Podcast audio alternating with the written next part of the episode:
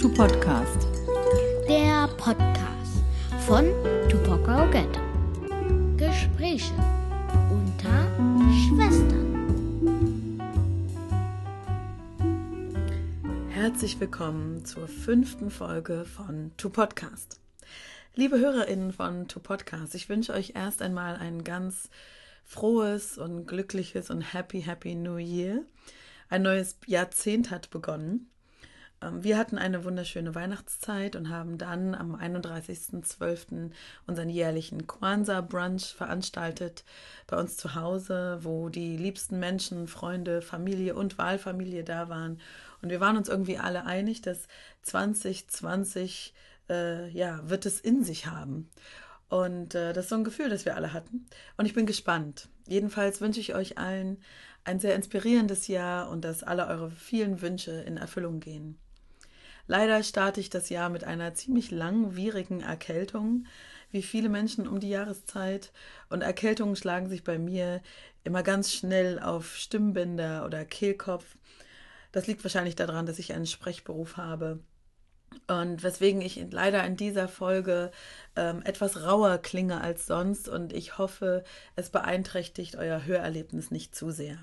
Wir waren nämlich absolut ungeduldig und wollten unbedingt durchstarten mit den neuen Folgen.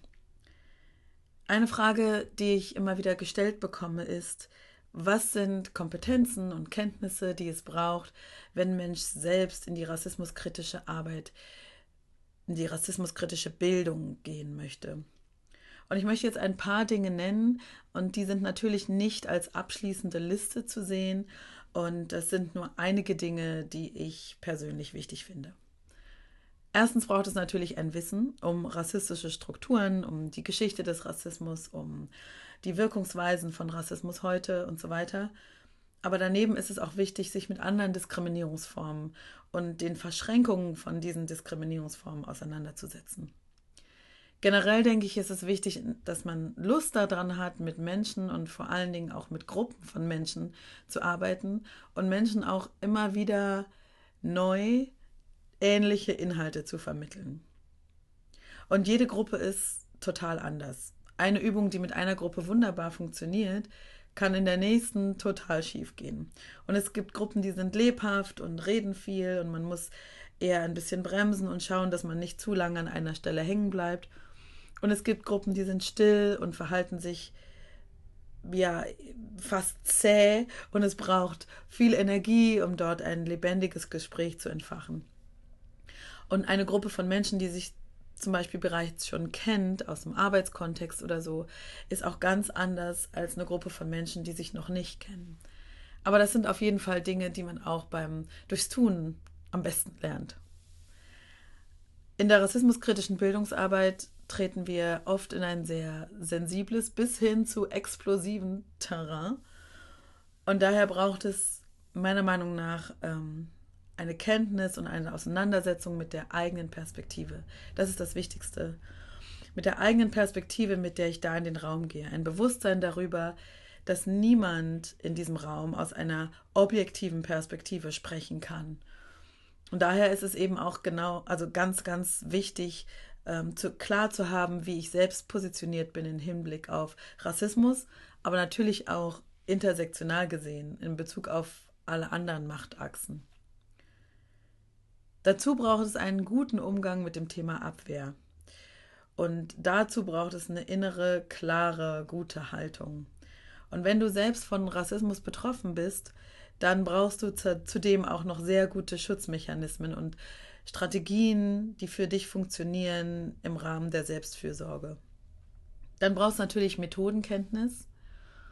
Und ich finde, es ist ganz wichtig, dass, es, dass man auch ein Netzwerk hat ein Netzwerk von Menschen, die im ähnlichen Bereich arbeiten, um sich austauschen zu können, um zusammen lachen zu können, weinen zu können, aber auch tatsächlich, um sich gegenseitig Tipps zu geben ähm, und sich gegenseitig zu supporten.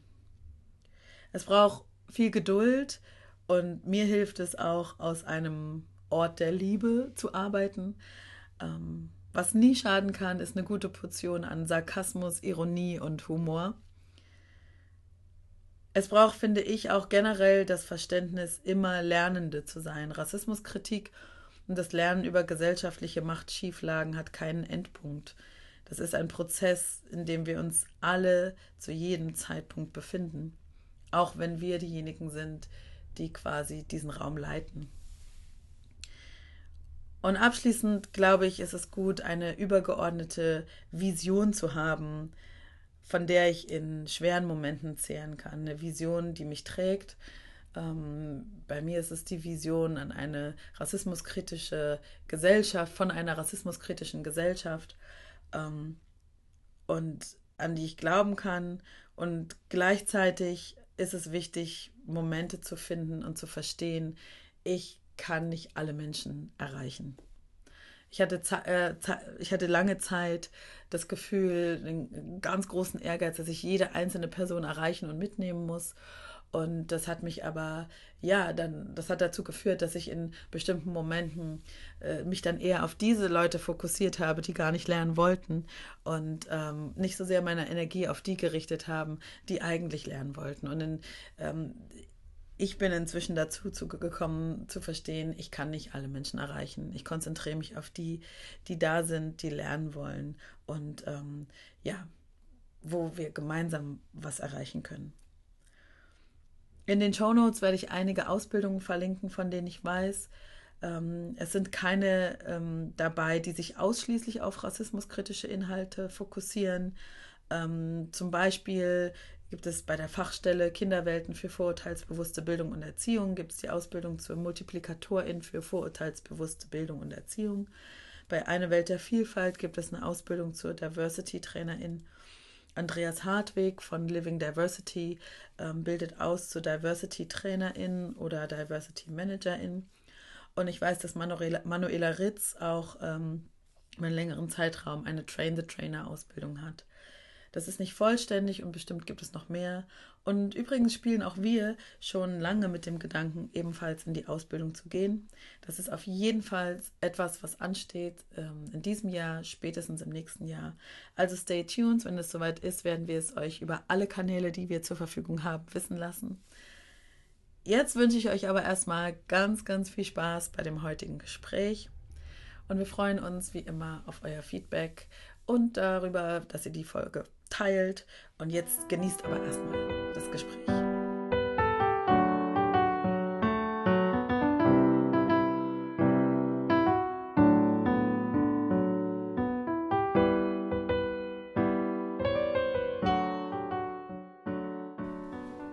Ja, der Moment ist wieder da.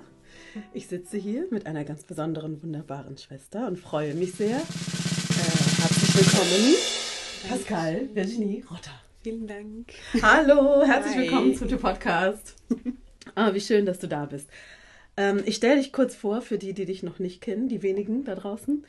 Ähm, du bist seit gut zehn Jahren als Moderatorin, Beraterin und Trainerin im Bereich rassismuskritische Bildungsarbeit tätig, also Kollegin. Ähm, du arbeitest ähm, mit einem Fokus auf ganzheitliche und kreative Formen des Empowerments und vor allen Dingen ein Fokus auf Körperarbeit, da wirst du wahrscheinlich später oder mit Sicherheit später noch von erzählen. Und ähm, was, äh, woran du besonders arbeitest oder vermehrt vertieft arbeitest, ist der Zusammenhang zwischen ähm, Rassismus und Sexismus auf Körper. Also welche Auswirkungen haben Rassismus und Sexismus auf Körper von schwarzen Menschen? Mhm. Herzlich ja, willkommen. Dankeschön, ich freue mich voll, dass ich hier bin. Ja, ich freue mich auch. Podcast. ähm, ja, wir fangen an, wie mit den anderen auch, und zwar an dem Punkt, wo wir uns kennengelernt haben. Mal gucken, kriegen wir dann noch was zusammen? wie haben wir uns kennengelernt? Also ich kann mich nicht erinnern. wir kannten uns einfach schon immer. Ähm, ich weiß, also genau, wir haben vorher im Vorgespräch ja kurz drüber gesprochen. Mhm. Ich habe dich mal auf Xing, heißt das Xing? Auf Xing angeschrieben und ähm, ich habe sogar noch eine Erinnerung, wie dein Profil aussah, weil ich so voll begeistert war und beeindruckt. Und dann haben wir uns hier gar nicht weit in Kreuzberg auch mhm. getroffen mhm. und haben uns ziemlich lange unterhalten. Das ist, glaube ich, der erste Punkt, wo ich weiß, dass wir uns so physisch in echt begegnet ja. sind. Weißt du noch, wann das war? Ich meine, das muss ungefähr gewesen sein, als ich aus Frankreich wiedergekommen bin, also so okay. um die 2012, 2013. Okay. Krass, ja. Mhm. Schätze ich. Okay.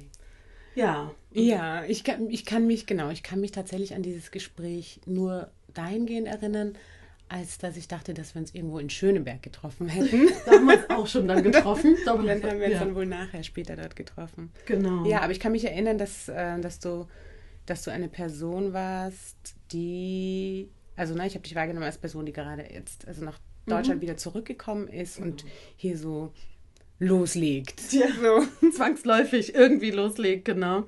Und ich kam aus diesem Hintergrund interkulturelles Arbeiten, dem ich jetzt auch sehr kritisch gegenüberstehe, auch schon lange, aber da war ich noch so ganz in diesem, in diesem Thema und ähm, habe so, ich glaube, mich an Rassismus noch nicht so richtig rangewagt. Jedenfalls nicht als nur Rassismus, sondern immer so unter diesem Deckmantel Ja. interkulturell. Ja, aber die Anfragen waren ja wahrscheinlich auch dann, Genau. haben wir ja nach interkulturellen Sachen gefragt, Ja. vermutlich, kann ich mir vorstellen. Absolut, Ja. absolut. Ja, und seitdem sind wir uns immer wieder begegnet. Äh, Es hat sich eine schöne Freundschaft entwickelt und wir haben uns an unterschiedlich, wir haben auch schon zusammen gearbeitet, weißt du noch, in dieser Schule? Stimmt. Oh, stimmt. Wow, das ist ja nicht so gut gelaufen, ne? Das Ja. war ziemlich, ja, okay, Kontextschule. Also ich meine, du arbeitest ja auch in dem Ja. Bereich. Das sind ja die Fronten so krass. Und weißt du noch, was das für ein Workshop war? Oder? Ich kann mich einfach an eine Riesengruppe von Genau. SchülerInnen erinnern. Ich glaube, es waren 50 oder 100 Es war, Schüler. ja, es waren war, unglaublich viele. Und es ist, ich glaube, wir haben Fronten, die es schon gab, so ein bisschen nochmal sichtbar gemacht. Ja, Ne? Auf unsere Kosten. Ja, auch ein bisschen, daran kann ich gar nicht Das war so ein erinnern. bisschen wie so zwei Domptösen oder so. Es hat sich so dieses angefühlt. Ja, Gefühl. super krass. Ne, Ja. Mhm. in, diesem, in dieser Aula, voll mit diesen, uns ging ums N-Wort, das weiß ich auch noch. Stimmt. Und ähm, Oh ja. wow, wow. Ja, ich kann mich auch erinnern, nach der, also wir haben uns nachher darüber unterhalten und ich habe mich gefragt, was es bedeutet, dass sich eigentlich über uns dieses Gefühl äh, gestülpt hat, in einer Arena zu sein. Genau. Ne? Und was der Raum Ja. Schule auch irgendwie mit uns gemacht hat, Absolut. eine Rolle einzunehmen, die wir bestimmt nicht einnehmen wollten. So. Überhaupt nicht, überhaupt nicht. ja. Wahnsinn. Ja, ich habe mit vielen Schwestern, ich glaube, das ist auch ein bisschen der Grund damit, warum, der Grund dafür, warum ich den Podcast gestartet habe, ähm, so viele Gespräche darüber geführt, wann und in welchem Zustand oder in welchem Phase unseres Lebens der Zeitpunkt einsetzt, wo wir Worte finden für das, was wir erleben, sei es Sexismus, sei es Rassismus, sei es noch andere Ismen. Ähm, da gibt es ja bei sehr vielen schwarzen Menschen so einen Punkt. Ne? Und mich würde sehr interessieren, ob es diesen Punkt gab bei dir und wenn ja, wann, ob du das noch einordnen kannst und was da war. Das finde ich sehr spannend. Ja, doch. Ja, ich kann mich eigentlich noch sehr genau erinnern, wann das, wann so eine bewusste Auseinandersetzung mit Rassismus begonnen hat. Und zwar hat er wirklich in Kontakt mit anderen schwarzen Menschen begonnen. Also ich bin in Wien aufgewachsen und relativ isoliert aufgewachsen. Also wirklich, ich war auf einer komplett weißen Schule. Ah, es gab eine andere schwarze Person in der Grundschule und auf dem Gymnasium, auf dem ich war, meines Wissens keine andere schwarze Person und einige Schülerinnen of Color. Naja, jedenfalls, was passiert ist, ich war in Wien und am Schwedenplatz und bin da die Rolltreppe hochgefahren und am oberen Ende der Rolltreppe stand eine große ähm, Dark-Skinned schwarze Frau und hat mich eingeladen zu einem Treffen von schwarzen Österreicherinnen. Oh, wow. Sie meinte, ja, wir treffen uns da und komm doch mal. So. Und ich kann mich aber auch erinnern, dass ich das am Anfang super weird fand. Ich war so, hä, warum soll ich mich, also, why? Aber Ja. ich bin dann irgendwie doch hingegangen. Und blöderweise, ich glaube, an dem ersten Treffen, an dem ich war, kam halt sonst niemand außer noch die Leiterin. So. Okay. Also das lag damals ähm, auch so Ja. ein bisschen brach. Und das waren einfach Leute von Pamoja, die Bewegung der Afro, äh, schwarzen Österreicherinnen oder Afro-ÖsterreicherInnen, initiiert unter anderem von ähm, Araber Evelyn Johnston Arthur, die damals extrem ähm, aktiv war, Avisara Machold und noch Ah. anderen. Ähm, und das muss so zwischen 97 und 99 gewesen sein. Und irgendwie hat es mich dann gepackt und dann hat sich so eine kleine, so eine kleine schwarze Frauengruppe ergeben. Da waren also Araba war dabei, Abisara Machold, die ist jetzt in Kanada und hat da so einen Ja. Black Hair Laden. Ja, ich weiß. Ja, da will ich immer mal hin. Wenn ich Ja. mal in Kanada bin, gehe ich zu Das Abis sieht so toll aus. Absolut. Inheritance heißt der. Ja, genau, Inheritance, was für ein toller Name. Mm, Ishraga Hamid war dabei, eine Poetin. Und, und ich glaube, also ich weiß, in diesem Kontext habe, konnte ich alles irgendwie so einordnen und habe natürlich auch die Worte gefunden. Damals war die Selbstbezeichnung Afro-Österreicherin. Ja. Ähm, die haben, hat eben Bamoja entwickelt, basierend auf dem, was in Deutschland passiert ist, aber auch in Anlehnung an dem, was im US-amerikanischen Kontext an Sprachhandlungen entwickelt wurde, Selbstbezeichnungen. Und Pamoja, wenn ich mich nicht täusche, ist Swahili und heißt zusammen. Genau, Richtig? ja, genau. Genau. Schön. schön. Und das war krass und die waren einfach, also wirklich hochpolitisch. Zu der Zeit gab es ja dann auch extreme Polizeigewalt gegenüber schwarzen Menschen. Eine schwarze Person, Markus Omofuma, ist ähm, ja zu Tode gekommen in Polizeigewahrsam. Es gab so absurde politische Aktionen, Razzien, mit unterstützt medial durch die Kronenzeitung. Also es war richtig ätzend. Aber Pamoja und äh, daran, damit assoziierte Aktivistinnen haben da richtig, also die haben da richtig Feuer gemacht und Druck gemacht. Und, und das war für mich, kommend aus einem relativ behüteten Bildungskontext, familiär nicht unbedingt, aber Bildungskontext relativ konservativ sozialisiert, war sozusagen dieses Kämpferische sehr beeindruckend. Es hat mir auch Angst gemacht zu Beginn. Ich fand es sehr konfrontativ, aber ich habe auch da zum ersten Mal gemerkt, okay, krass, was bedeutet das, mit, einem, mit meinem Körper auf eine Demo zu gehen und da zu merken, brrr, da ist super viel Energie da einfach. Ne? Ja. Und ich bin wütend oder ich bin einfach massiv geschockt. Ja. So. Und also es war eine super wichtige Zeit durch Pamoja, durch Araba. Mm, Abisara, die auch über Jahre lang den Black History Month organisiert hat in Österreich.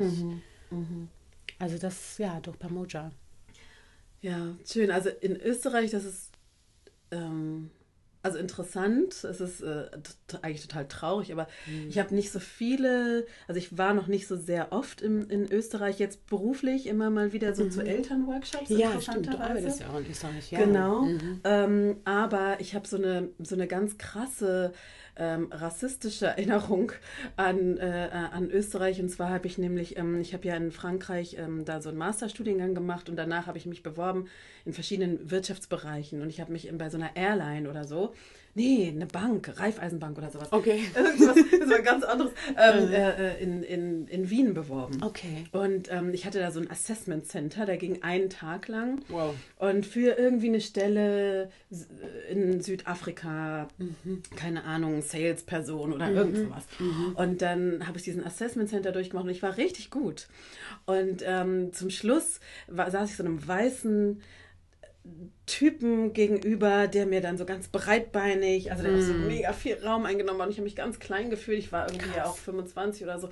Ja. Und mein erstes großes Assessment Center. Dann hat er so gesagt, wir stellen dich nicht ein. Erstens, weil du eine Frau bist. Zweitens, weil Ah. du schwarz bist. Drittens, weil du keine Österreicherin bist. Wow. Und das war so in your face. Ja, Und ähm, natürlich, also ich meine, heute wäre ganz klar. Ne? Also Du ich würdest würde ihn von hinten nach vorne Natürlich, verklagen. Natürlich, aber damals bin ich einfach raus und sagte so, ach so, okay, äh, und habe mich halt so schlecht gefühlt. Das ist so die, und deswegen, ähm, ja, habe ich da so eine ganz ah, schwierige Assoziation. Ja. Und es ist aber gleichzeitig so ein Healing für mich jetzt auch, oder auch schon dich, dich kennengelernt zu haben, Abi kennengelernt zu haben, zu wissen, ey, meine starken Sisters sind auch, weißt du, das ist nicht das Ja. Einzige, was jetzt irgendwie meine Assoziation mit Wien ist. Also, das komisch Da, klingt, aber. ja, nee, aber das ist ja klar, das schreibt sich ein. Aber auch, und wir haben halt dort auch überlebt. Und Voll. wir haben dort einfach coole Sachen gemacht. Ja. Ne? Also ich bin ja. Ja. zu einer Zeit weggegangen, ähm, wo ich vielleicht gerade hätte beginnen können, wirklich super aktiv zu sein Mhm. politisch. Ich bin ja dann nach Berlin gegangen mit 21 oder 22. Wow. Aber was, was, die, was die Frauen von Pamoja gemacht haben mit ihren schwarzen Brüdern, das war schon richtig powerful. Und das einfach in, in, in, in einem Wien der ja, Jahrtausendwende. Also es war einfach zum Kotzen. Ja, ja, absolut. So. Absolut. Mm, Ein Grund, warum ich Exit Racism geschrieben habe, ist eine ich glaube, eine Grundlage zu haben, eine Gesprächsgrundlage für mich persönlich zu haben, um im familiären Kontext über Rassismus sprechen zu können. Mhm. Also es ist so, ich, es fällt mir immer leichter, so im, im, öffentlichen Raum über Rassismus zu sprechen mit Menschen, die ich jetzt nicht so kenne mhm. und so. Und es ist, ist und bleibt wahnsinnig schwer, so in der Herkunftsfamilie ja. über das Thema zu sprechen. Ja. Ist auch überhaupt nicht überraschend. Wie war das bei dir? Das Sprechen über Rassismus, mhm. wie ist es heute oder was hat sich verändert? Ja. Oh, ja, also hm, ich denke, ähm, also ich bin ja mit meiner weißen Mutter alleine aufgewachsen und habe meinen Vater erst mit 13 kennengelernt. Ähm, und ich weiß, dass es mit meinem Vater kein Thema war. Also mhm. er hatte selber dann auch schon noch ähm, sechs weitere Kinder, meine Geschwister. Und das war, ich war da immer wieder zu Besuch, das wurde irgendwie nicht mhm. thematisiert. Ähm, und ich bin in einer Zeit, in der es vermutlich angestanden hätte mit meiner Mutter und auch mit meinem weißen Onkel und Tante. Ich habe noch eine weiße Halbschwester, mit der ich mhm. teilweise aufgewachsen bin, über Rassismus zu sprechen. Da war ich nicht da. Also ich bin nach Berlin gegangen und ich habe okay. tatsächlich beinhart, ich habe ein paar Jahre äh, den Kontakt mit meiner Mutter abgebrochen, mhm. weil das einfach für mein Seelenheil notwendig war. Mhm. Ähm, und jetzt in den späteren Jahren, gut, da ist natürlich auch viel passiert, dass unser ganzes Verhältnis heilen konnte. Ähm, jetzt bin ich sehr klar, wenn sie irgendwas sagt, ich stehe dafür einfach nicht zur Verfügung. Mhm. Ne? Und ich sage mhm. auch so, du, Mutti, du brauchst mir nichts erzählen, ja, äh, also ich bin die Expertin. Ja. ja. wir brauchen da jetzt gar nicht diskutieren. Mhm. Und da bin ich, also da bin ich irgendwie sehr klar. Ja, Früher war ich da sehr hart mhm. und jetzt bin ich einfach sehr klar, kann das auch liebevoll formulieren. Ich meine, bei ihr war das so, es ist ja oft auch so widersprüchlich. Also meine Mutter war beides, sie war super intelligent, intellektuell unterwegs, hatte allerdings schwere psychische Probleme, mit denen sie immer gestruggelt hat, mhm. schwere Depressionen und ähm, auch äh, eine Form von Schizophrenie und ähm, war auch paranoid. Mhm. Und das heißt, das hat mich eigentlich jetzt in diesem Heilungsprozess, stand das viel, viel mehr im ja. Vordergrund. Ja. Aber es war tatsächlich auch verknüpft mit teilweise krass rassistischen Aussagen, die sie getätigt hat. Mm, also insofern hat sie schon über Rassismus mit mir gesprochen, mhm. indem sie entweder teilweise rassistische Sachen gesagt hat. Also es ging dann um, wie laut ich lache und ob ich das sozusagen, ob ich am richtigen Ort bin, um das zu tun. Mhm. Ähm, oder dass sie auch gesagt hat, ja, fall, du fall nicht auf, mhm. weil die Österreicher ja. sind eh schon rassistisch. Okay. Also es war beides. Teilweise ja. irgendwie einfach rassistischer Müll mhm. und gleichzeitig auch das Bedürfnis, irgendwie zu spüren, sie muss mich schützen. Ja. Aber sie hat halt das sozusagen diese Aufgabe mir übergeben, wie mhm. ich zu sein habe mhm. und was ich machen muss, damit ich Rassismus nicht provoziere. Ja. Ne? Und das ähm, habe ich natürlich auch inkorporiert und verinnerlicht. Und es hat dann auch eine Weile gebraucht, mich davon mhm. frei machen zu können. So. Wow. Mhm. Ja, danke, dass du das teilst. Ich habe, während du gesprochen hast und ich dir zugehört habe, kamen so ganz viele auch Assoziationen, Erinnerungen hoch aus der eigenen Kindheit und was mhm. ich, was uns auch dann zu dem nächsten Thema Empowerment irgendwie total gut bringt, weil das Thema Raum einnehmen, also ich kenne, dass Menschen versucht haben, Dinge, die sie vielleicht störend oder anders mhm. oder zu laut, zu, zu dick, zu, zu, emotional, ja. ähm, das auch in das andere zu verorten. Ja, ja. Und gleichzeitig mhm. darin aber für mich die Botschaft, die ich gelernt habe, war, dass das falsch ist an mhm. mir. Also am Ende ist die Botschaft, nimm nicht so viel Raum ja. Emotionen, Körper, wie auch immer. Mhm. Also sei nicht du selbst im Endeffekt. Ne? Genau. Das ist ja wahnsinnig unterdrückerisch, ja. Ja. ja. Wie hast du, du hast mhm. ja dann, also du, du, arbeitest ja, also einerseits im rassismuskritischen Bereich, ähm, mit weißen Menschen zum Thema Rassismus, und aber auch ganz viel so im Thema Empowerment-Bereich. Mhm. Wann ist das für dich wichtig geworden? Was verstehst du unter Empowerment? Mhm. Was ja, was ist da der Drive gewesen, diese Arbeit in da mm. tiefer reinzugehen? Ja. Ja, also es ist tatsächlich auch der größte Teil meiner Arbeit, genau, die Empowerment-orientierte Arbeit. Ähm, gut, das waren jetzt viele Fragen. Ja, sorry, vielleicht fangen wir damit ja. an, was ist überhaupt Empowerment für dich bedeutet. Okay. Und dann, was, ja. ja, das ist ja. Ja, mm, also Empowerment ähm, bedeutet für mich zwei Sachen. Das eine, die Verbindung oder die Wiederverbindung. Mhm. Und das zweite ist die Befreiung. So. Und ich finde bei der, bei der Wiederverbindung, das findet halt tatsächlich dann auf allen Ebenen statt. Ne? Und das zum Beispiel auch die Wiederverbindung zu, okay, wie bin ich? Und es ist gut so und es ist okay so, so zu sein, ähm, wie ich bin und auch, auch da mit zu, dazu zu stehen. Ja, also mhm. diese ganzen äh, verinnerlichten und aufgedrückten Sachen, wie ich zu sein habe und wie ich nicht zu sein habe, zu transformieren hin zu einem aus mir heraus, wage ich es, komplett ich selbst zu sein. Und das klingt, ich finde, das klingt zu so abstrakt, aber vielleicht merkst du das auch im, im Aufwachsen, also man wird ja immer klarer mit dem Alter oder so, aber dann wird man auch wieder unklar und ja. so. Und also ne, mhm. hat ist auch jenseits von Alter, aber mh, mm, wirklich zu merken, so, wow, ich habe so viele Anteile von mir. Also wie zum Beispiel viel und laut lachen. Mhm. Ich war immer so ernsthaft. Ja. Und dann haben mir das Leute auch so rückgespiegelt und Freundschaften sind daran zerbrochen, weil ich mich selbst nicht so wahrgenommen habe.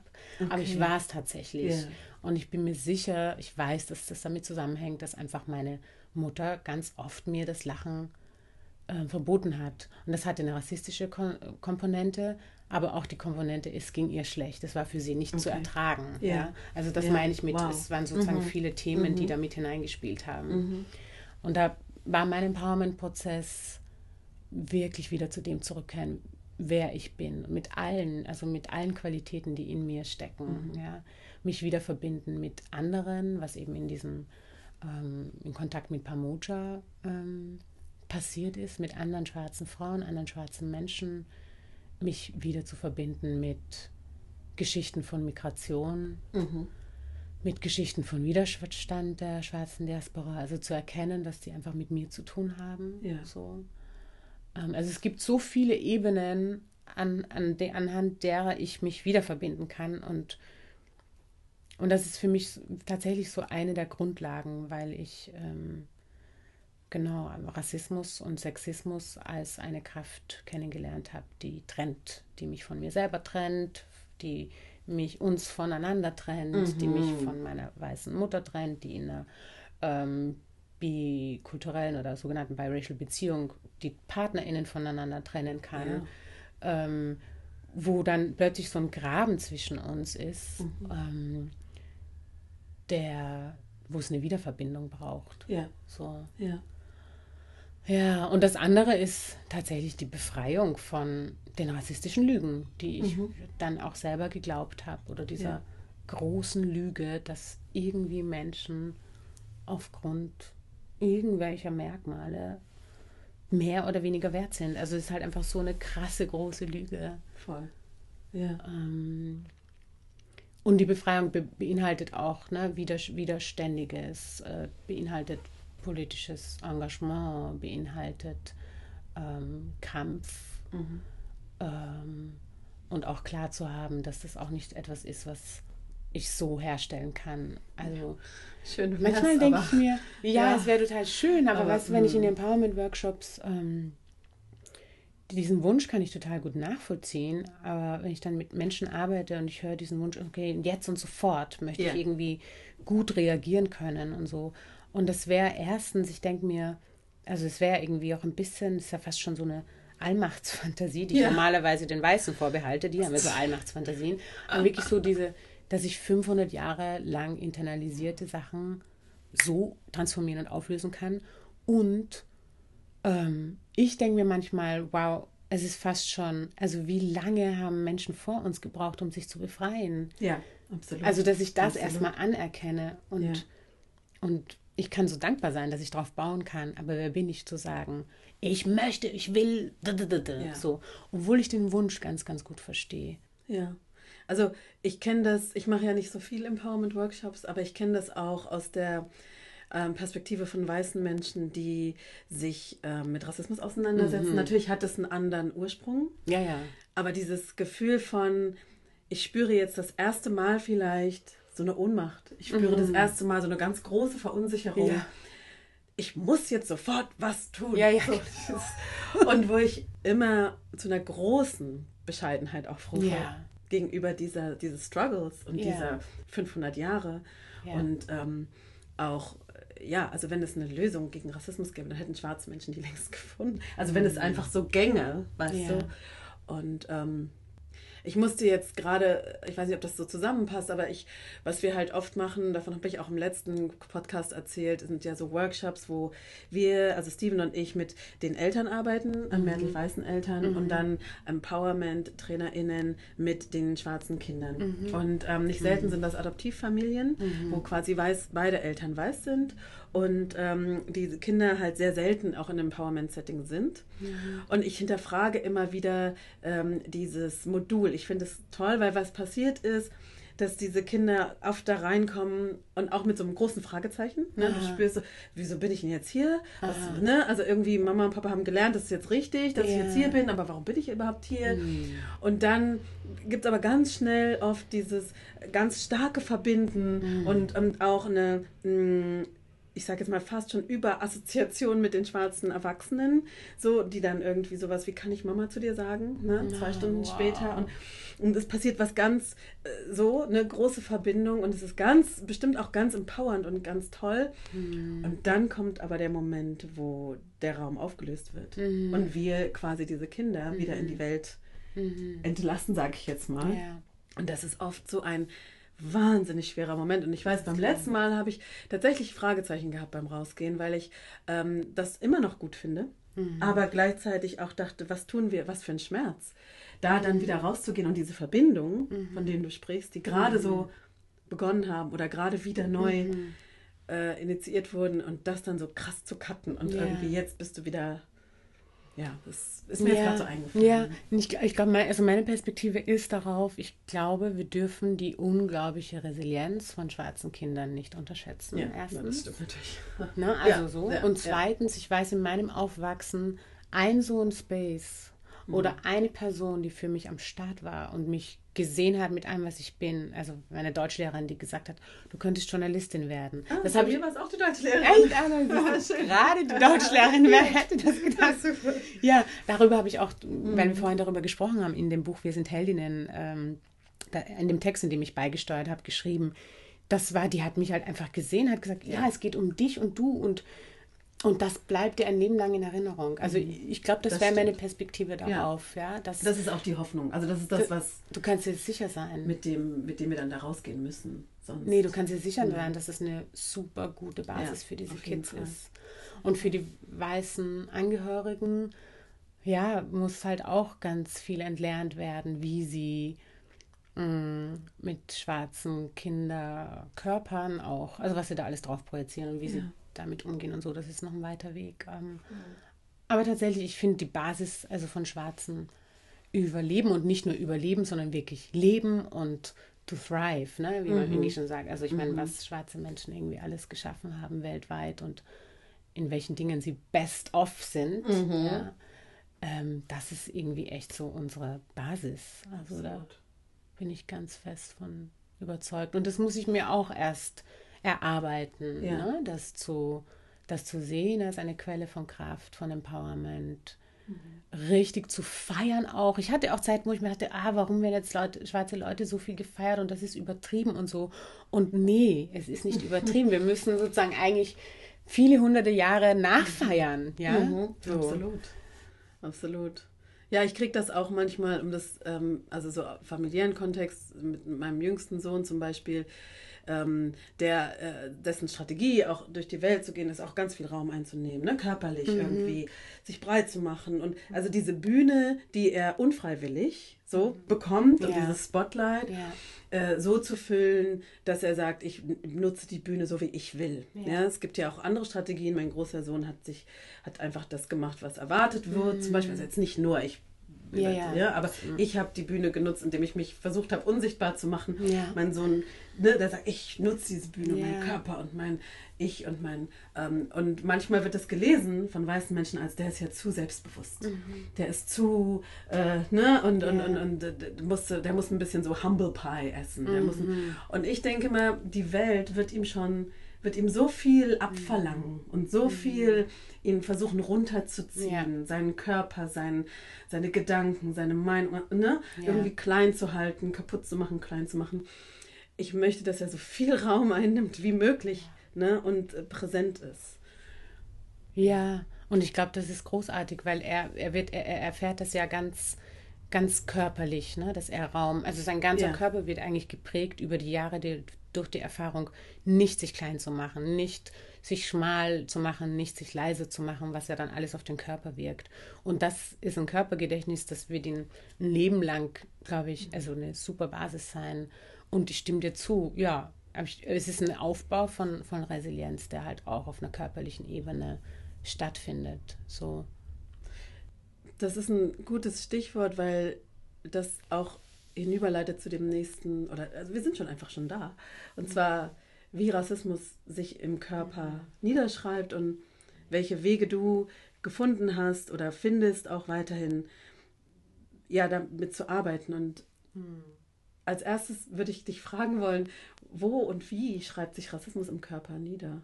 Hast du da was, was erlebst Ja. du, was hörst du, was weißt du von dir selbst oder von den Menschen, mit denen du arbeitest? Also ich habe da zu Hause so einen Plan im Körper und da Genau, steht, und da wo steht sich da, was, hier Othering, hier Kulturalisierung, hier. Ja, ich möchte gerne.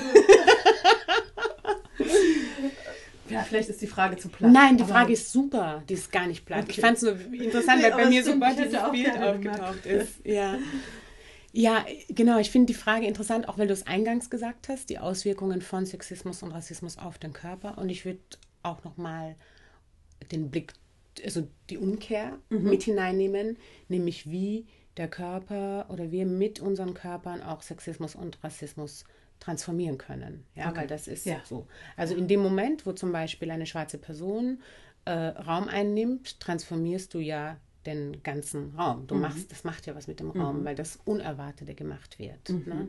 Es gibt dann die Seite von, es wird sank natürlich, Rassismus ist unglaublich zäh und hartnäckig. Es wird sanktioniert und bewertet, was du vorhin bei deinem Sohn ähm, beschrieben hast. Das geht nicht weg. Und dennoch wird das Unerwartete gemacht. So.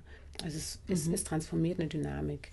Ähm, das ist so ein Ansatzpunkt von der Empowerment-Arbeit, der den Körper auch mit in den Mittelpunkt stellt. Ähm, zurück zu deiner Frage. Ich kann, ich kann wirklich ganz konkrete Beispiele nennen.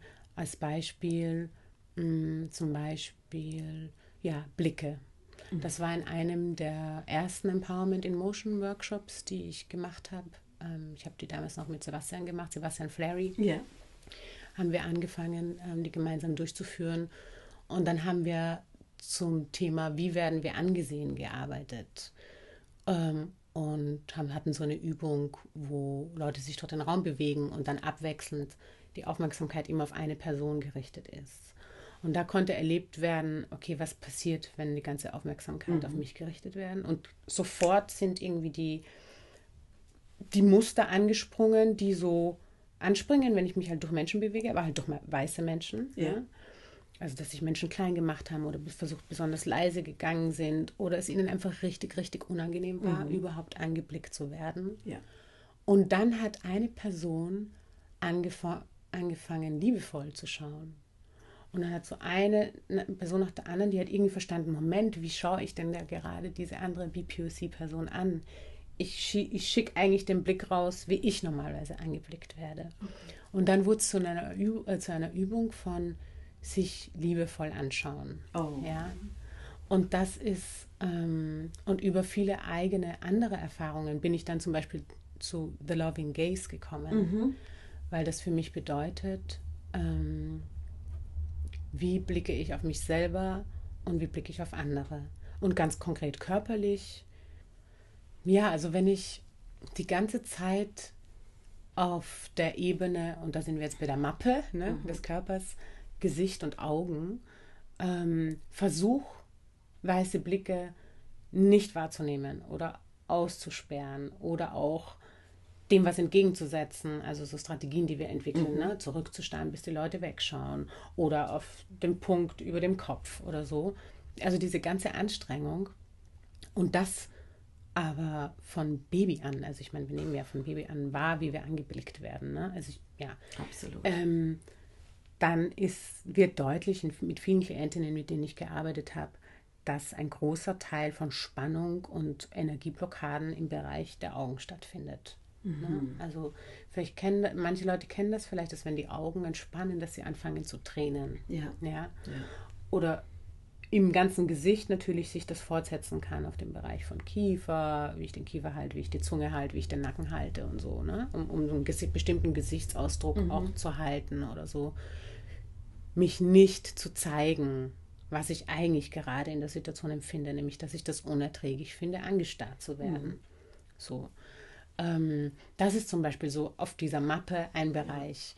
Ein anderer Bereich ist, wo es um Wut geht, wo wir ja auch schon ja, darüber gleich. gesprochen genau, haben. Genau, da kommen wir gleich noch mehr zu. Ja, merke ich, dass sehr viel im Bereich des unteren Rückens ähm, passiert. Mhm. Na, also, mhm. dass Wut sehr stark damit zu tun hat, und Wut, die ich unterdrücke oder Wut, die nicht erlaubt ist oder Wut, die sanktioniert wird, ne? mhm. schwarze Wut, ähm, darüber dann sozusagen gedrosselt wird, dass ich im Wesentlichen den unteren Teil meines Körpers, also so vom würde ich sagen, unteren Rippenbogen, es beginnt auch schon beim Zwerchfell oft, ähm, ja, so abspalte, den da gar nicht mehr spüre und mich einfach mit einer existenziellen Kraft, Erde, die Verbindung kappe. So, mhm. ne? Also es gibt, es gibt so verschiedene Vorstellungen von Elementen und Erde ist sozusagen ein, es hängt auch mit den Chakren zusammen, ne? Root Chakra, mhm. was für das Existenzielle steht, fürs Überleben.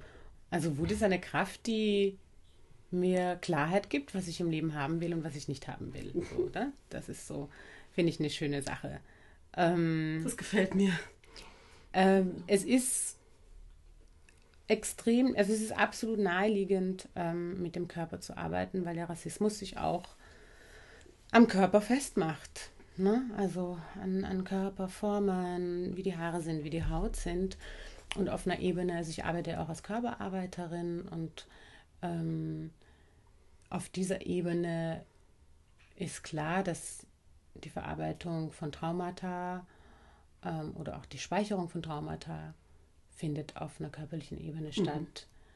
Mhm. Ähm, ja. Und auch die Anpassung in das, wie wir im Kontext von Sexismus und Rassismus überleben können, passiert auch auf einer körperlichen Ebene. Mhm. Also es macht was mit meinen, äh, es macht was mit meinen äh, Stimmbändern, ja. wenn ich über Jahre nicht meine Stimme spreche, sondern eine Stimme, von der ich denke, dass sie nicht gefährlich klingt.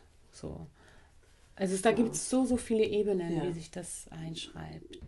Ja, ich würde gern, also ganz viel davon, was du jetzt benennst, wo du Worte für hast, die ich jetzt vor zehn Minuten noch nicht so gehabt hätte, aber ich mhm. fühle das ganz stark, was du mhm. erzählst und das bringt mich zu dieser Überlegung. Also ich hatte jetzt im letzten Jahr so eine Art Epiphany oder so. Also so äh, habe was verstanden, was ich über viele Jahre nicht verstanden habe. Mhm. Und ich habe, ähm, also ich habe ganz großes Thema mit Angst, mhm. Ängste. Mhm. Und ähm, ich habe Flugangst und ich habe äh, Verlustangst und ich habe Angst mhm. vor, also hypochondrische Ängste. Mhm. Und je, je, je mehr ich, ähm, also ich bewege mich ja auch, so wie du auch, in, äh, im, im, öffentlichen auch Bereich. Und je mehr ich mich in Räume gebe, begebe mit weißen Menschen und ganz oft mir Menschen so Feedback geben, boah, du bist aber so mutig und du bist so stark mhm. und so. Und das sind natürlich Anteile in mir. Mhm. Und ganz oft ähm, kompensiere ich die dann aber im Privaten oder allein mhm. mit Angst, mit ganz viel Ängsten. Mhm. Und das liegt bestimmt auch an dieser Zeit, die mhm. momentan einfach auch eine sehr angstmachende Zeit ist. Aber was ich auch begriffen habe im letzten Jahr ist, dass ähm, die Angst quasi noch eine andere Funktion hat und zwar hält die meine Wut klein. Mhm. Also die sitzt auf meiner Wut. Mhm. Und ähm, was ich nämlich nie gemacht habe, mhm. ähm, und das hast du jetzt auch so ein bisschen schon auch beschrieben, ist, meine Wut rauszulassen. Ich habe gar nicht gewusst, dass ich überhaupt Wut habe. Ja, ja. ja. Ich habe ganz lange gedacht, also bis tatsächlich im letzten Jahr, da war ich bis ich, also 38 Jahre, gedacht, ich bin ein emotionaler Mensch und so weiter, aber ich bin eher ängstlich. Mhm. Und ich bin eher auch immer, in meiner Arbeit bin ich ja auch immer ganz sehr freundlich und nahbar und, ne, mhm. und möchte Menschen motivieren und arbeite viel mit Humor und so. Mhm. Und ähm, aber ich habe, und das, als ich letztes Jahr so unter diese Decke von Angst geguckt habe, mhm. quasi, darunter brodelt ein Kessel mit riesiger ja. Kessel voll Wut, der ja. sich 38 Jahre angestaut hat. Mhm. und der auch überhaupt nicht verwunderlich ist, dass der da ist. Mhm. Aber ich glaube, durch die weibliche Sozialisierung einerseits, Ja. durch die, das Aufwachsen äh, als schwarzer, ich sag jetzt mal mehrgewichtiger Körper in äh, einem weißen Raum, wo es sowieso immer heißt, mach dich kleiner, mach Ja. dich stiller. Ne? Ähm, Wut war sowas, das kann ich mir nicht erlauben. Ja. Wut so. Ja. Und deswegen würde ich gerne nochmal über Wut sprechen, weil Ja. ich finde es ein so empowerndes und so gutes Gefühl, dass ich diese Entscheidung getroffen habe. Jetzt, ich werde in diesem Jahr 40, meine Wut darf jetzt raus. Ich Mm. Yeah. weiß noch nicht genau wohin. Nein, aber sie darf raus. Ja. Also allein das ist, ähm, ist wunderbar. Deswegen, ja. Wut. Wie ist, wo ist deine Was Wut? Wie ist mit Wut? ist meine Wut? glücklich über, dass meine Wut jetzt irgendwie raus Das darf ist so oder da ist. Und, ja, wow, das klingt echt, das klingt echt kraftvoll. Ja, ich kann das ganz, ganz gut nachvollziehen. Ich hatte ganz, ganz lange unglaubliche Angst vor meiner Wut.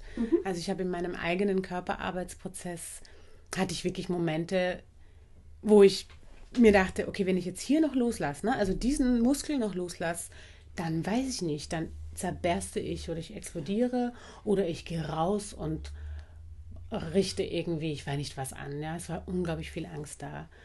Ähm, und tatsächlich ist es nicht so. Also Wut, das, und das hat schon damit auch zu tun, wie, wie Wut in unserer Gesellschaft gelabelt ist. Ne? Als nicht erwünscht Absolut. und auch als negative Emotion. Es gibt die schönen Emotionen, äh, wie eben Freude und glücklich sein und so. Und dann einfach Wut als negative Emotion neben der Angst. So. Und für mich, ähm, wie ich schon gesagt habe, ist Wut.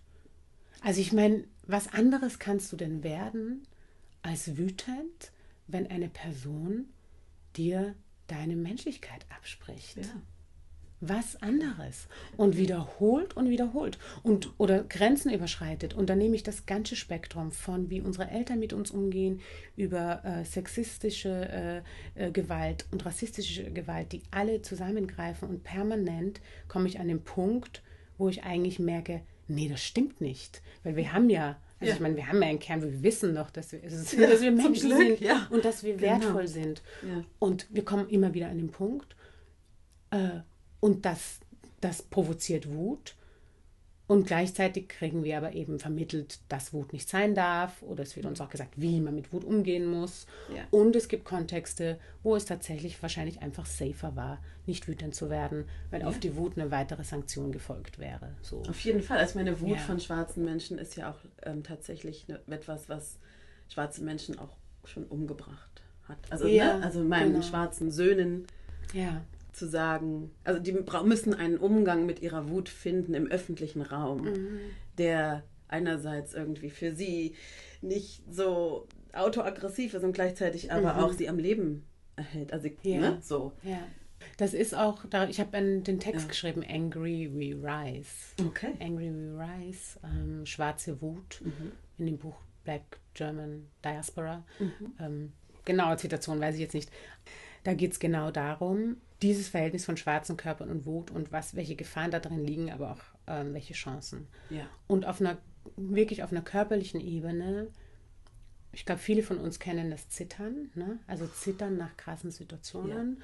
Und das ist einmal eine ganz angemessene Reaktion, ähm, die so evolutionär ja noch so uralt ist. Ne? Es passiert ein Angriff, wir haben verschiedene evolutionär verankerte Reaktionen, flüchten, kämpfen oder freeze. Und ähm, oft ist, sind mindestens zwei von diesen drei Dingen stehen uns nicht zur Verfügung. So, Ja, genau. Grad sagen. so. Ja. Und ähm, was aber passiert in der Situation, wenn zum Beispiel das N-Wort gesagt wird oder wenn, oder auch andere, also viel, können ja viel softere Geschichten sein, ne? Dass, dieser, dass diese Reaktion anspringt von Moment, hier stimmt was nicht, es ist Gefahr, meine Menschenwürde mit der, wird mir abgesprochen. Und diese Energie steht aber zur Verfügung, weil wir, die, die ist ja, die wird bereitgestellt über diese ganzen Hormone und diese ganzen äh, krassen Energien im Körper. Und die werden dann abgespeichert im Körper. Und deshalb kann ich so gut was anfangen, was du sagst, mit diesem Kessel voll Wut, weil das, ich würde das tatsächlich jetzt als ein Energiereservoir für dich sehen, Genau. Ja. aus dem du schöpfen kannst, wo du das, und wenn ich jetzt du sage, sage ich nicht du, sondern auch alle da draußen und auch mich, wo wir diese Energie ähm, in Kreation bringen, was du mhm. auf vielen Ebenen machst. Du kreierst deinen Podcast. Mhm. In Klarheit bringen, was genau. du auf so vielen Ebenen machst. Du hast so klare Messages. Ja? Ja. In Konzepte, in, also in alles, was mit Kreation zu tun hat. Und bei Klarheit auch Klarheit von, ich bin da und niemand hat das Recht. Ja. ja? Also auch Absolut. Grenzen aufzubauen. Und das ist aber, das ist ein das ist ein Prozess, der dauert eine Weile. Ne? Also der dauert mhm. und hat viel mit. Und auf einer körperlichen Ebene, du ganz, also ich bin gerade aktuell, interessanterweise, ich bin gerade aktuell in einer WhatsApp-Gruppe mit Habit Okpa Michael, mhm. die ähm, so Possibility-Trainings macht. Und da checken wir dreimal die Woche zum Thema Wut ein. Oh. Und auf einer körperlichen Ebene es macht Sinn, wenn ich merke, zittern ne, nach einer Situation, einfach in einen safen Space zu, zu suchen, Toilette, keine Ahnung, mich die Boden auf den, die Füße auf dem Boden zu spüren und zu atmen und dieses Zittern loszulassen. Also wir kennen das sogar, es gibt irgendwie so eine Vogelsorte, mhm. wenn die attackiert wird, dann legt die sich nachher hin und zittert die zittern da so, brr, so ein paar Minuten lang. Okay. Und dann, und dann ist gut. Und dann fliegen die weiter. Mhm. Also es ist ein ganz natürlicher Akt, die Energie, die im Körper bereitgestellt wird für ja. Schutz, Flucht oder Kampf oder Freeze, deren einen Weg zu geben, rauszu, rauszugehen. Ja. So. Und das kann auch körperlich trainiert werden, ja, sich damit zu verbinden. Das ist ganz ja. gut zugänglich. Und das finde ich halt cool, weil. Total. Den Körper und den Atem habe ich halt immer dabei, weißt du? Ja. Mit dem kann ich immer arbeiten. Ja, ich habe an einer Stelle auch nochmal aufgehorcht, als du gesagt hattest, du hattest Angst vor deiner Wut und tatsächlich. Mhm. Ich habe ja, äh, ich arbeite ja mit Stefanie Kaff, äh, die auch in einem zweiten Podcast äh, Gästin war.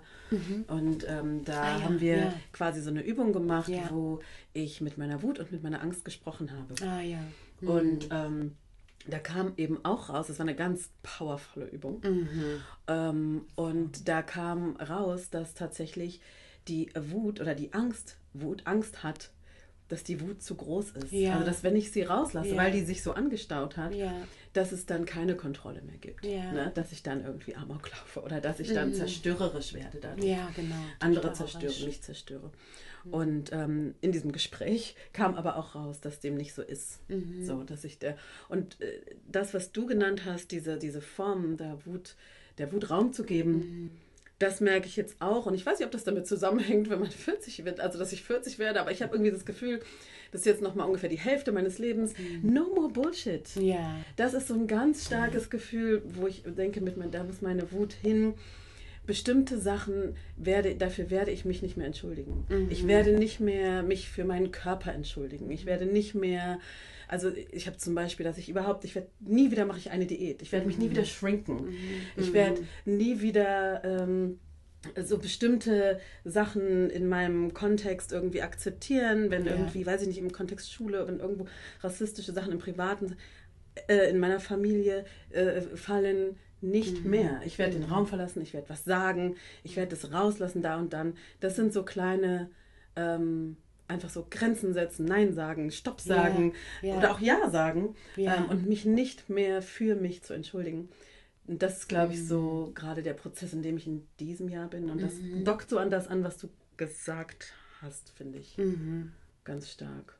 Ja, also einfach jede Gelegenheit im Grunde, ich meine, ich, ich glaube, es beginnt damit die, wie, wieder die Verbindung herzustellen, von wieder zu spüren, in wie vielen Situationen eigentlich so kleine Dosenwut auch genau. auftauchen. Ja, ja? So da, damit können wir ja anfangen. Ne? Muss ja nicht Absolut. so so, nein, sondern nein. so kleine, nee, das passt mir nicht. Mhm. Nein. Und dann, wie du auch gesagt hast, auch mit dem Ja und dann noch viel klarer Ja sagen zu können zu Menschen, zu Orten, ja. zu Dingen, die mir gut tun. So. Ja. ja. Oh, das klingt toll. Ich freue mich. 2020, Tupac ja, wird wütend. ja. ja. Und es hat aber auch, also bei mir hatte es auch viel mit dem Selbstbild zu tun. Weißt du, ich will mich nicht als wütende Person ähm, sehen. Ich will nicht so gesehen werden. Ich habe Angst, dass ich hässlich werde dadurch. Ich habe genau. Angst dadurch, dass ich nicht gemocht werde. Ja. Aber ich habe wirklich die Erfahrung gemacht, dass die Klarheit, die aus Wut kommt, ist einfach so eine schöne Sache. Und viele Leute Ja. können da auch einfach viel mehr mit anfangen. Total. Und dieses, also das kenne ich total. Und aber das ist auch eine Sache, von der ich mich verabschieden will. Das ist natürlich auch ein Prozess. Ich muss gar nicht, dass mich alle mögen. Ich brauche das Ja, gar nicht. no, genau, Weil, also es, ja. ne, auch so, ich habe viel zu wenig diesen Blick dahin gerichtet, möchte ich eigentlich von der Person gemocht Ja. werden? Mag ich die Person? Ist mir das wichtig? Ähm, das sind so Fragen, die ich jetzt eher das, stelle das sind voll gute Fragen. sondern, ne, und ich meine, klar, in diesem Kontext, in dem wir arbeiten, ähm, möchte ich natürlich irgendwie mit Menschen Verbindung eingehen und ich will jetzt nicht irgendwie wütend reinpoltern und so, überhaupt Ja. nicht. Und ich möchte Menschen auch mitnehmen und ich möchte auch aus einem liebevollen Ich arbeiten. Aber das hat auch, gleichzeitig bedeutet das auch, dass ich werde mich nicht mehr schrinken. Also das Ja, ist einfach so, oder schrinken, das. kleiner machen, kleiner. Mhm. Und dazu gehört auch zu sagen, nee, heute Mhm. nicht. Und ohne Entschuldigung. Also ich glaube, wir als Frau, weiblich sozialisierten Menschen entschuldigen uns auch viel zu oft. Ja, Und auch das, einfach das Nein stehen zu lassen, das Ja stehen zu lassen. voll. Voll gut. Sag mal, du hast, also wir sind leider schon bald am Ende. Mhm. Sehr schade. Aber wir haben ja auf eine Art auch schon über Kraftquellen jetzt ganz viel gesprochen. Mhm. Mm, Du wolltest mir gerne oder uns gerne, allen, die zuhören, ähm, noch eine Übung zeigen oder von einer Übung sprechen, die man so in den Alltag vielleicht integrieren kann, weil ich merke, ich scheitere immer daran, dass ich jetzt so, ich möchte jetzt meditieren und dann möchte ich Yoga machen Ja. und dann möchte ich irgendwie das noch, ne? Und Genau. dann merke ich, ich habe keine Zeit für Yoga und beim Yoga denke ich daran, was ich jetzt noch einkaufen muss und beim Meditieren irgendwie, ne, gehe ich den Ja. Plan für morgen durch und dann habe ich fühle ich mich schlecht, dass ich nicht gut für mich gesorgt habe und so weiter. Ja. Und du hattest, ja, erzählt von so einer ganz kleinen, aber ganz effektiven. Ja, Methode. genau. Also das, da geht es ja einfach darum, diesen, diesen große Vorstellung von Self-Care bedeutet, oh, diese Riesenroutine, die irgendwie so und so lang dauert und dann mache ich das und das. Also ähm, was ja so extrem hürdevoll ist. Also es sind ja Mhm. Voll der sehr, Druck. Voll und voll der Druck, ne, den wir uns machen, irgendwie ähm, runterzubrechen und ein Tool mitzugeben, um einfach, dass ich immer und überall machen kann. Mhm. Ja. Und ähm, im Grunde besteht das aus so ein Einchecken in den Körper und hat auch eine Komponente von Grounding. Und es besteht aus drei Atemzügen, die können wir jetzt gemeinsam machen. Und, ähm, und ich werde da sozusagen durchführen. Also nimm einen tiefen Atemzug. Und der erste Atemzug bedeutet, ich bin da. Nimm einen weiteren tiefen Atemzug.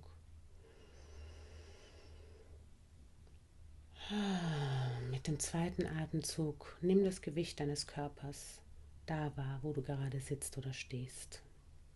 Einfach nur das. Und mit dem dritten Atemzug beim Ausatmen stell dir vor, dass von diesem Punkt aus, wo du Kontakt mit dem Körper hast, Wurzeln in den Boden wachsen, dass du dich im Boden verankerst. Und das ist es auch schon. Ähm, was wir da verknüpfen, ist erstmal die Atmung, und das ist ja schon ein super Tool, um im Moment anzukommen. Wir verknüpfen die Atmung mit einer ganz konkreten physischen Empfindung, also zum Beispiel Gewicht des Körpers auf einer Oberfläche, ob das jetzt Sitzknochen sind oder die Fußsohlen oder wie auch immer. Und mit dem dritten Atemzug verbinden wir das mit einer Intention oder mit einem Bild. Und das, ich Schön. meine, das kannst du überall machen. Ja. Und ich weiß auch aus meiner eigenen Praxis und der Arbeit mit Klientinnen, das ist auch Übungssache. Also wenn mir jetzt erstmal so das Bild fehlt von ah, Wurzeln, oh nein, was mache ich? Ich weiß nicht, wie sehen die aus, in welche Richtung wachsen die? Oder Ja, so. genau. Frage. Ich kann auch erstmal nur die Intention haben, das reicht. Und dann über die, ähm, über die, oder wenn ich jetzt, was zuerst, wie jetzt, ich bin da oder spüren oder da, da, da, ähm, durch die Praxis wird es ganz einfach werden, das nebenbei in jeder Situation machen zu können, um so kurz einzuchecken. So. Schön. Und sich wieder bei sich selbst anzumelden auf eine Art. Ja, genau. So, hallo, hallo Körper, hier bin ich, schön, dass du da bist. Ich spüre dich und ich nehme wahr, dass ich in dem Moment safe bin. Ich bin hier gut verankert. Schön. Ja. Wow, danke. Ich danke dir. Ähm, ja, vielleicht ist es obsolet, weil du hast uns ja jetzt schon gerade deine Botschaft eigentlich mitgegeben, aber vielleicht möchtest du noch was verbalisieren als Abschlussfrage, einen Wunsch oder einen Gedanken, ähm, wenn du an die Schwestern denkst, die Mhm. zuhören, in diesem Podcast lauschen. Ja. Ah. Ich habe tatsächlich, ich möchte einen Gedanken teilen, was ich selber gerade sozusagen übe und trainiere, wenn ich im Kontext von Empowerment und Self-Care denke, ähm, bin ich gerade an den Basic Needs dran. Und dass ich sage, Basic Needs sind Schlafen, Essen, ähm, Zärtlichkeit, Liebe, Intimität. Ein Basic Need ist auch Berührung. Sauerstoff ist ein Basic Need. Das funktioniert irgendwie scheinbar von alleine, aber es braucht Ja. Übung, um andere Atemmuster zu lernen. Da bin ich gerade dran, weil ich mir, wenn mir klar wurde, bei allem, was ich machen möchte, ob jetzt Empowerment-Prozesse weiterführen, mich Rassismus entgegenstellen, kämpfen, alles, ich brauche, dass ich in einer guten Verfassung bin körperlich. Also ganz, ganz simpel, ja. Und ähm, das ist gerade sehr powerful und ich wünsche das und möchte das allen mitgeben. Fangt bei den Basic Needs an und der Atmung und das sind unsere Energiequellen, ähm, die die Basis für alles sind. Vielen Dank. Vielen Dank. Klingt basic, ist, finde ich, gar nicht basic. Gerade atmen. Also wie Ja, oft halte ich die Luft an? Ja. Und deswegen nochmal vielen Dank für diese Erinnerung und diese Kraft, die du, ja, ähm, diese, diese, die du uns da nochmal mitgegeben hast. Vielen, vielen, vielen, vielen Dank. Danke für die dass Einladung, Du du da warst. Danke. Danke für dieses tolle Gespräch, das ich ohne Probleme noch viel länger fortsetzen Ja. könnte. Vielleicht wiederholen wir das mal. Ja, wir können eine Special Edition zum Thema Wut machen. Ja, genau. Vielleicht noch mal ein Live-Podcast oder so zum Thema Wut. Ähm, ja, Ja. vielen, vielen Dank. Ich freue mich sehr und bin sehr dankbar auch über unsere Verbindung. Und ähm, auch auch für äh, 2020 habe ich auf jeden Fall vor, in einen Empowerment-Workshop von dir zu kommen. Oh, yeah. Auf jeden Fall. Das ist ganz oben auf meiner Liste. Und ähm, ja, wenn ihr ähm, Pascal anschreiben möchtet oder kontaktieren möchtet, ihr findet sie auf Instagram. Genau, unter Hashtag The Loving Gaze. Mhm, Genau, ich werde es auch nochmal in die Shownotes äh, schreiben und ansonsten könnt ihr wie immer natürlich auch mich kontaktieren. Äh, vielen Dank fürs Zuhören. Schickt wie immer Fragen, Anregungen, Gedanken, teilt den Podcast. Vielen, vielen Dank an dich, Pascal. Danke. Du Danke an alle fürs Zuhören und ähm, bis zum nächsten Mal hier bei Tu Podcast. Podcast.